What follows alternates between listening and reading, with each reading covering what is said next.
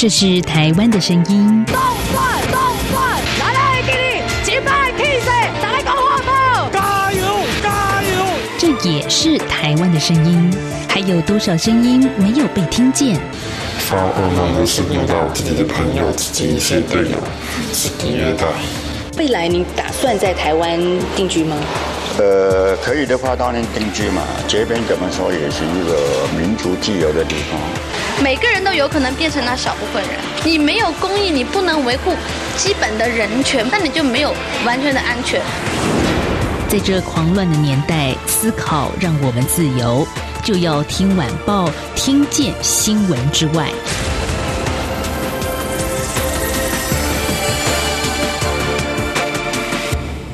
欢迎收听就要听晚报，我是宛如。今天是八月五号，星期三。宛如今天用一个网络上最新在台湾的流行语作为开场啊，叫做“像极了爱情”。哎，听众朋友，你有没有感觉到，我们每个礼拜三跟中正大学犯罪防治学系的教授戴生峰连线呢？感觉就像是一场固定的约会，对不对？来，欢迎戴老师。哎，宛如好，各位听众朋友，大家好。好，所以这句话像不像爱情呢？嗯每个礼拜三都要来一句 我真的最近也看到戴老师也在跟风哎、啊！对呀、对呀、对呀、那不我那个是花啦，我觉得真的是 花开花谢总有时嘛，对不对？这不不就像个爱情一样吗？哎呀，真的，大家现在开始变成什么假文青啦，哈。对对对对对，而且还是照做的要命哎、其实我上网去查一下，这是为什么大家都在说这句话呢？其实二零一九年像极了爱情，早就在中国大陆流行过了，只是这个风呢，在最近就是七月底的时候吹到了台湾，嗯，教大家怎么样写诗，怎么样呃写的感觉好像还真的有那么一回事。只要您在最后加这句话，像极了爱情。没有错。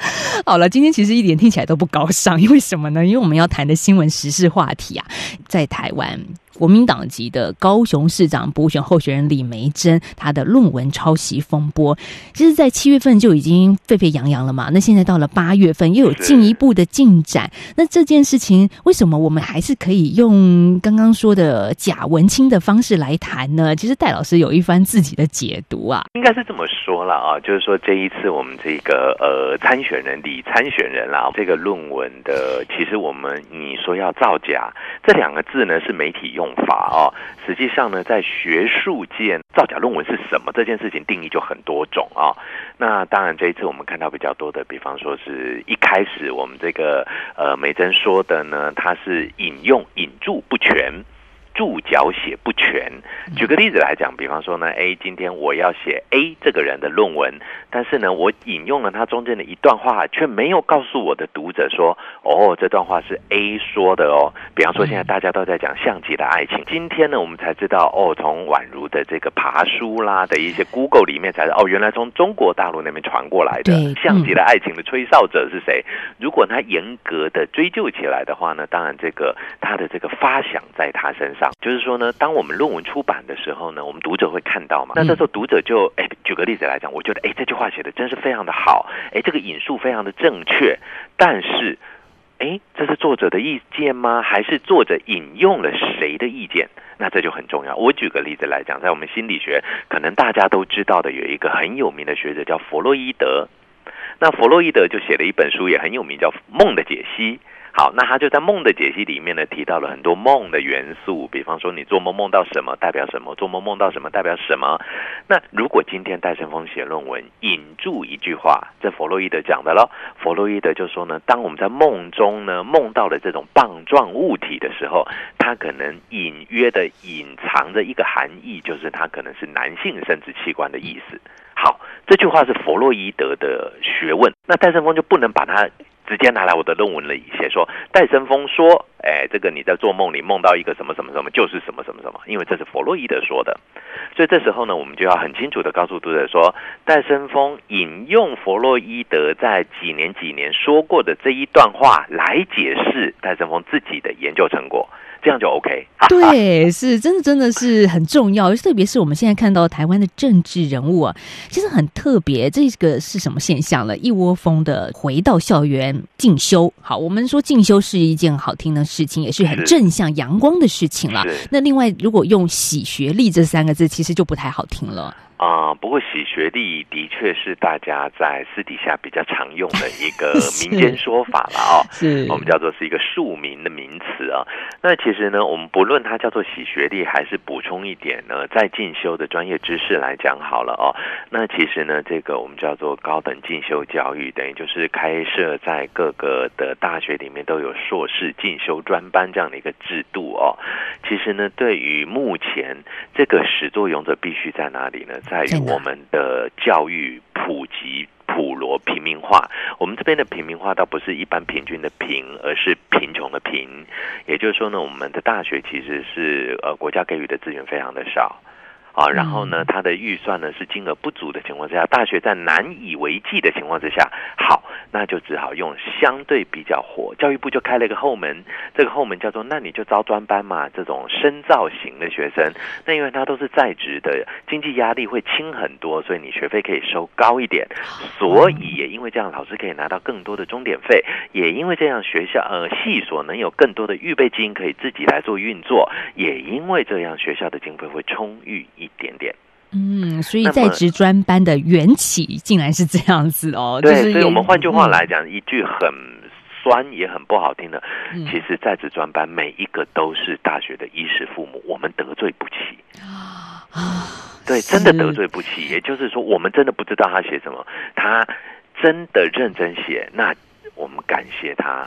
呃 让指导教授未来高枕无忧。嗯如果他不认真写，我们也只能帮助他，让指导教授自己未来高枕无忧。如果他不写，我们也只能努力帮助他，让指导教授未来高枕无忧。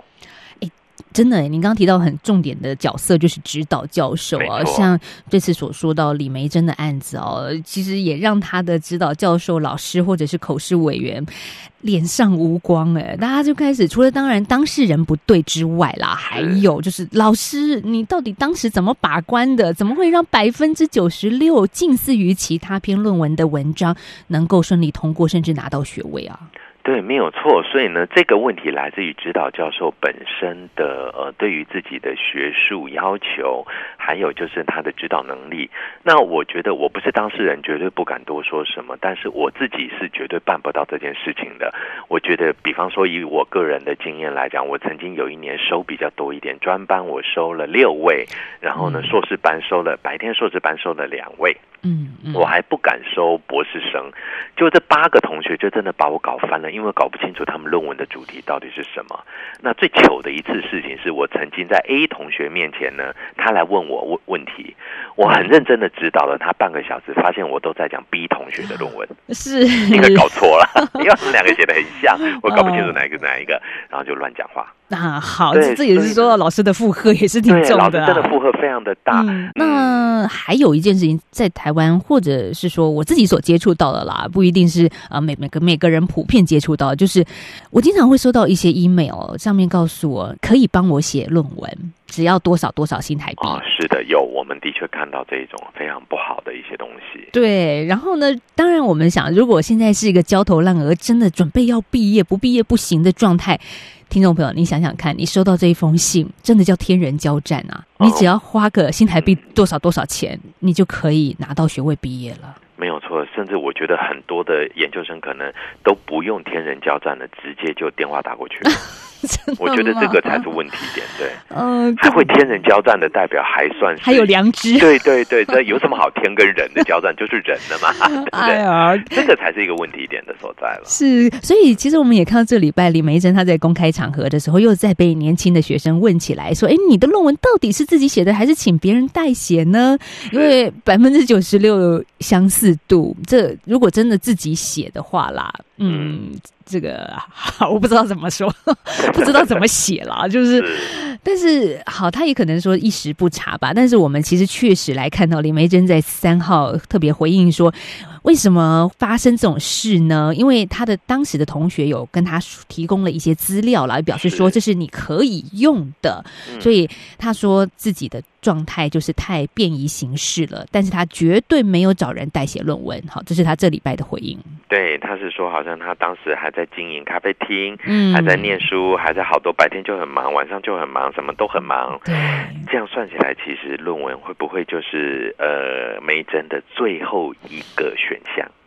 哦，好，对这个，我觉得呢，呃，我们不去挑他的语病，而是如果我站在一个指导教授，你告诉我说，老师，我白天有咖啡厅很忙，我有事业，我又是个议员，我有家族事业，我要跑摊，所以论文放最后。那我想，这指导教授一定会很伤心的。虽然伤心，可是可以理解了，因为在职专班其实真的就是大家真的很忙啊。对，是没有错，但是呢，其实这就很重要的，也许就像年初的话题一样，这就要做好时间管理大师了。对，要去请教一下罗志祥先嗯生。好，不过我们也必须说，政治人物这么忙，或者是已经开咖啡厅的老板已经很忙，他也知道了，为什么大家还是一窝蜂的到学校再进修呢？嗯，我觉得这个有几个重点。第一个，学校进修本身，无论是专班还是白天的班级，其实各位真的不能用一些有色的眼光来看我们这些专班的教育。我本身有担任专班的老师，我所有的上课的品质跟教学要求是跟白天班一模一样的，也就是我们身为教育者，还是会把所有必须要做到的教育跟。质感跟标准完全是照用的，但是我们会多一个什么东西，叫做弹性。也许我今天在点名上不会那么的严格，因为其实它会有一些呃业务上、工作上面的一些弹性事件要处理。那在课堂秩序上面，我们可以要求他专心听课，但是也必须要容忍他是不是有临机性处理业务的时间。那但是在这些之外呢，如果说今天他想要用不好的方法、取巧的方法来取得学位或取得学分，这些都是我们不容许的。所以其实呢，专班的同学来到各个大学去进修，我相信对他的人生。第一，他一定会有一些新知识的收获，因为毕竟研究的场域是新知识开发的地方。第二个，至少他会交到一群志同道合，而且没有利害关系、没有这种商业往来、没有政治利益关系的一群好朋友，嗯大家一起呃肩并肩的完成论文，或者是一起努力的砥砺彼此。其实这个真的是在成人社会中很难再享受到的一种学生的青春。的确，其实我觉得像戴老师所说的，我自己也有亲身的感受，因为宛如也算是一个在职的学生，但是啊，我不是念专班然后跟大家说一下正你是呃白天的，呃对这个哇对非常严格的班级啊。也就是像一般的全职学生一样去学校上课，真的没有在职生的优惠啊。呃，学生们多少都会有一点点在念书的时候，别说呃宛如了啊，你即使连我，我本身在念书的时候，甚至那时候我还是幻想着一个，哎，老师，我的大院指导教授会不会给我外国人特别优惠？哦、是，对比方说，哎呀，反正这个台湾来的嘛，日文写点不好，算了算了，给他走好了。或者，哎呀，这个台湾来的嘛，反正他日后是要回台湾嘛，哎，没关系没关系，差不多就可以了。我一直保持着这个幻想，直到老师真的某一天跟我恳谈，我一直问他说：“老师，你的标准是什么？标准是什么？毕业标准是什么？”嗯嗯嗯就大元老师呢，很清晰的告诉我说：“戴长，我知道你要问我有没有另外一套外国人标准。嗯他说没有，因为你用日文写论文，就代表读者未来是日本人。那读者是日本人，他就不会管你写的人是外国人还是台湾是还是日本人，因为他就是用日文去做理解。所以当他读到一个狗屁不通的文法错误的或怪里怪气的日文文章的时候，他只会从头到尾贬低这篇论文的价值。嗯嗯，那嗯所以啊、我觉得这一些观念对我来讲都是一些很重要的学术养成的经验。嗯，这也是我们在看待进入学校，甚至要出版一本正式的学术论文给自我的要求啊，也是当然学术单位学校里头给得给学生的压力吧。是，接下来我们下个阶段再聊。有一句话，相信大家都听过，特别是我们很多听众是华人社会的听众啊，就叫做“万般皆下品，唯有读书高”。哎，真的，读书士大夫，好像中国自古以来就觉得他很了不起。嗯真的吗？这个观念到现在还能适用吗？还是其实我们也可以有另外一种思维呢？在下个阶段，我们再请戴老师来聊。我是张鸾医师。海外回国民众记得要事先通报，如果有下列情形，就需入住防疫旅馆：一、家中有六十五岁以上长者、六岁以下幼童、慢性病患者；二、家中没有含卫浴的专用房间。若有以上情形，提醒您回国前请先完成订房。如与家人同住，但生活空间可确实区隔，且有含卫浴的专用房间，可选择在原住所进行居家检疫，请在入境时主动声明。有政府，请安心。资讯由机关署提供。有的时候，我们以学历断定高下；有的时候，我们用肤色区分他人；有的时候，命运不是自己主宰。每周一到周五晚间六点半到七点，就要听晚报与您聊新闻、谈生活、听故事，打破同温层，听见另一种声音。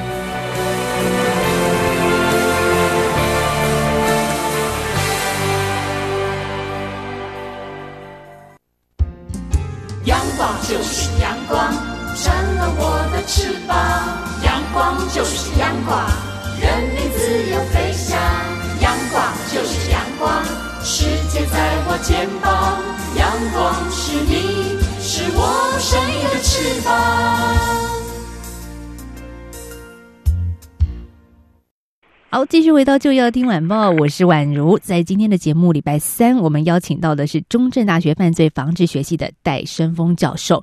好，戴老师，我们上个阶段说到读书高啊，这个读书真的是很多父母我们给我们从小到大耳提面命的一件事情。好好读书，其他一切事情你都不要管。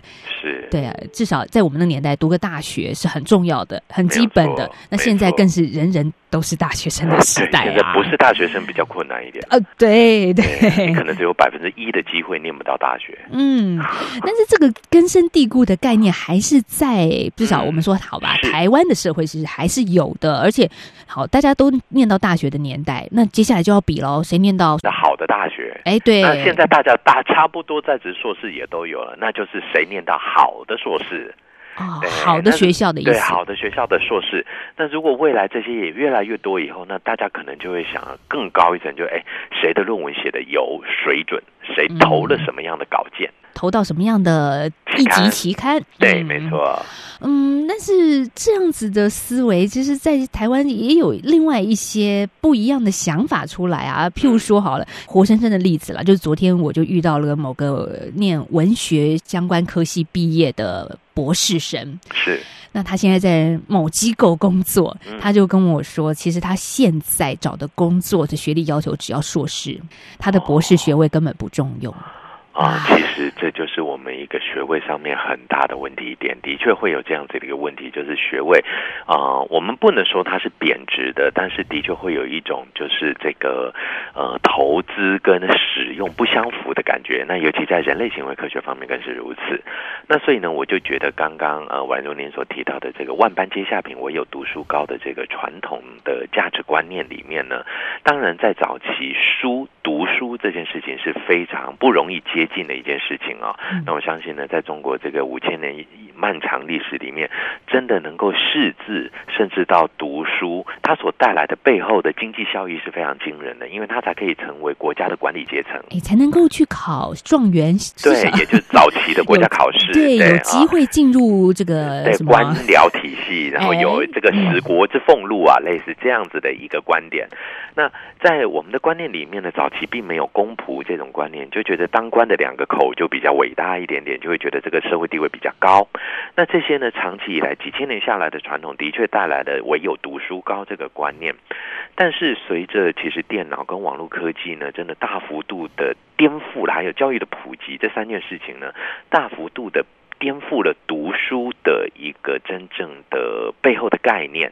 那我现在必须这样讲，就是说“万般皆下品，唯有读书高”这句话有几个基本上都还是正确的，只有一个字错了。这个字在哪里呢？读哦，应该是这样讲：“万般皆下品，唯有什么呢？唯有用书高。”当你读了书以后，能够使用书里的知识落实在自己的生活，同时呢，开创出新的一些生活上的知识或者是模式的话，那这时候还真的就是万般皆下品了。嗯，也就是你要活用你的知识。那在现代呢，其实所有的，我举个例子来讲，我教心理学好了，我每一个学期备课的时间，我大概花十到十五分钟备课。我每次备课都会觉得很紧张，因为我看一看网络上面所有的资料都有。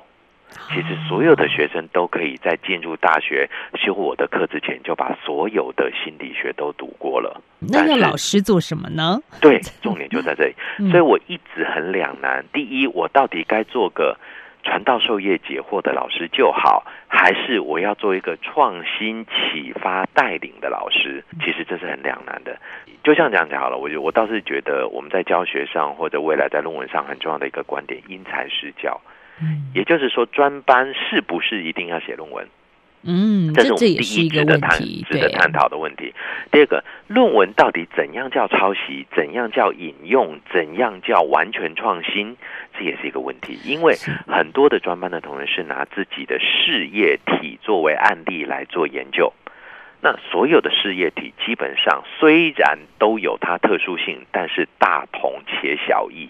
对我们换句话来讲，郭台铭先生的红海，跟我们今天讲说这个王永庆先生的台塑，他们卖的东西完全不一样，但经营的手法只有一个目的：赚钱，盈利为目的啊。对他们从来不可能说，来我们今天红海改做永林，全部都不花钱了，全部通通那个抖内出来就好，没有。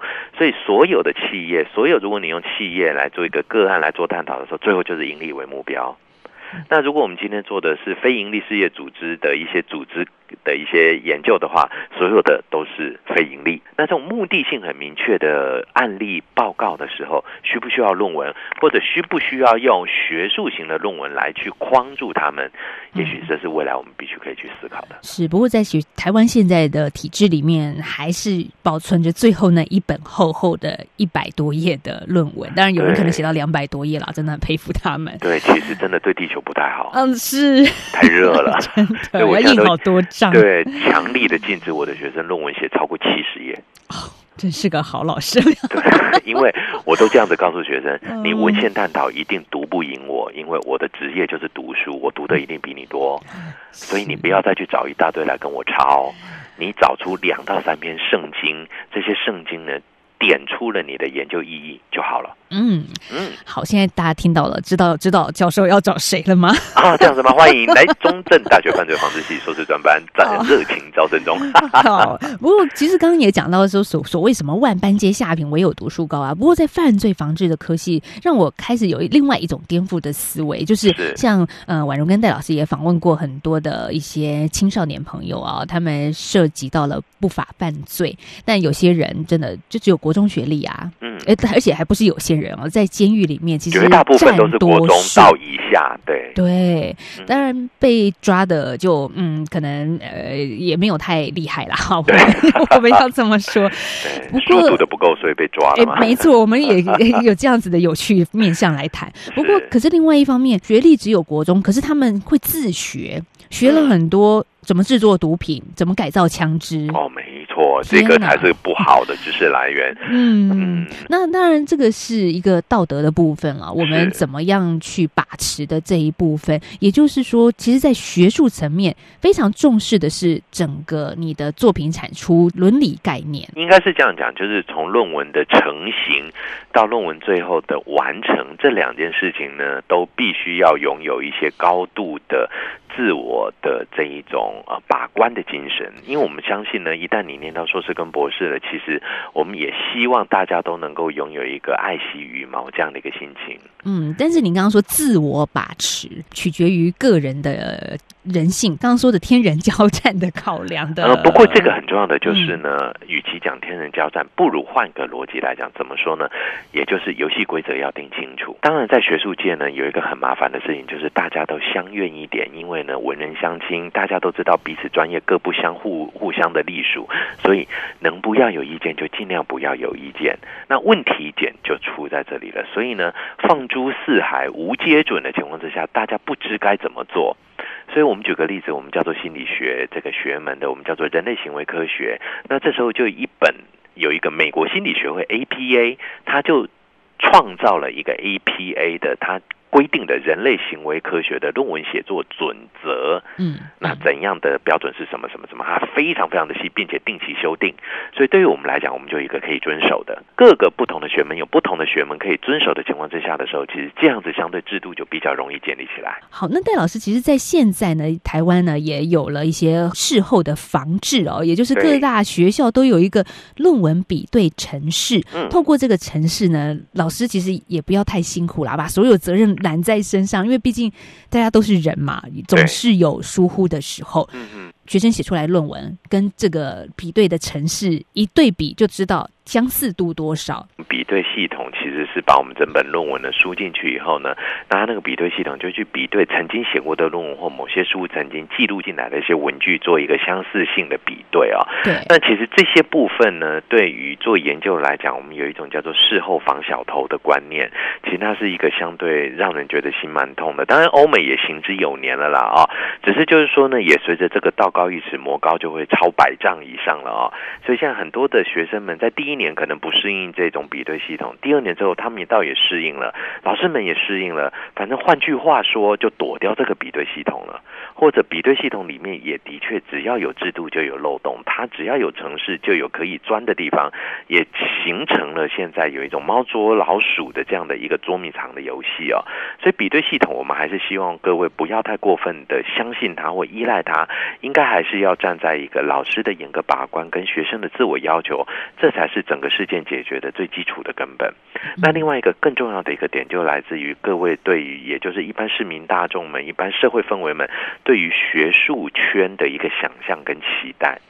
那我相信呢，在东方，其实尤其近几年来哦，我们呃随着个整个国际化、全球化的开展哦，很多的学术交流呢，已经渐渐的打破以欧美学术主导这样的一个主导氛围了哦。嗯，那这样的一个情况之下呢，东方急起直追，但是东方想必的它的立足点比较慢，也就是欧美在这个科学发展上面，或者是人文思想的发展上面，远比东方来讲还是更早的主导了近代世纪的几个潮流的思想啊、所以东方在急起直追的过程中呢，我们只能拿什么去拼？我们就只能拿快速的论文产量去拼。因为只我可嗯能暂时没办法形成重大的理论来跟你对抗，但是我用蚂蚁雄兵的论文去淹过你的这个大理论，嗯看来似乎也是可行的哦。这也会左右着各个国家的大学排名，在世界上的排名。当然会，就大家就想追这个东西哦。